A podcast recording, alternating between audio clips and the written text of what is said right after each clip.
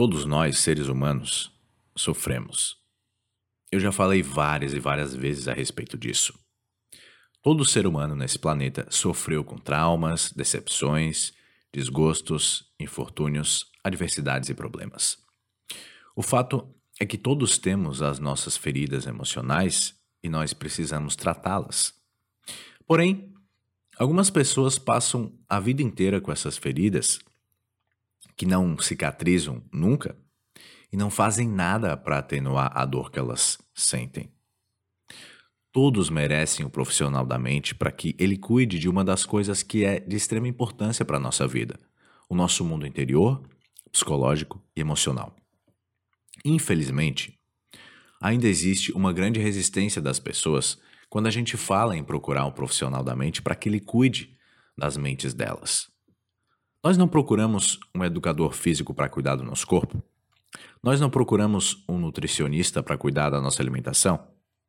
Nós não procuramos um dentista para cuidar dos nossos dentes? Não procuramos um cardiologista para cuidar do nosso coração?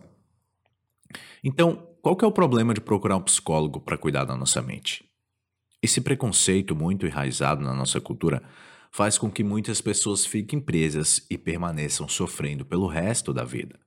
Uma vez um rapaz fez um comentário em um vídeo meu falando a respeito de um sério problema que ele tinha e eu sugeri que ele procurasse um profissional da mente que é o mais indicado para tratar do caso dele. Mas tu sabe qual foi a resposta que ele me deu?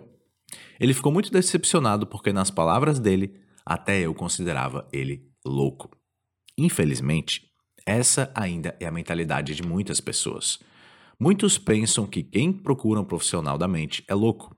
Não tem nada a ver porque todos nós merecemos alguém que cuide das nossas mentes. Então, fica aqui a minha sugestão para que tu também procure um profissional da mente para que ele cuide da tua mente.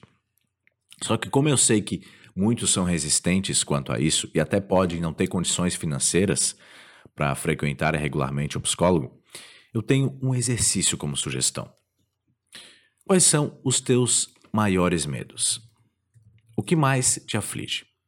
Quais são os teus maiores traumas? Quais são as tuas maiores decepções? O que que tira o teu sono pela noite? Por que, que tu tá ansioso? O que que faz tu ficar apreensivo?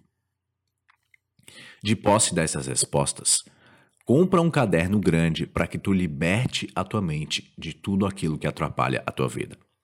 O exercício é simplesmente pegar uma caneta e permitir que a tua mente ela faça o resto por ti.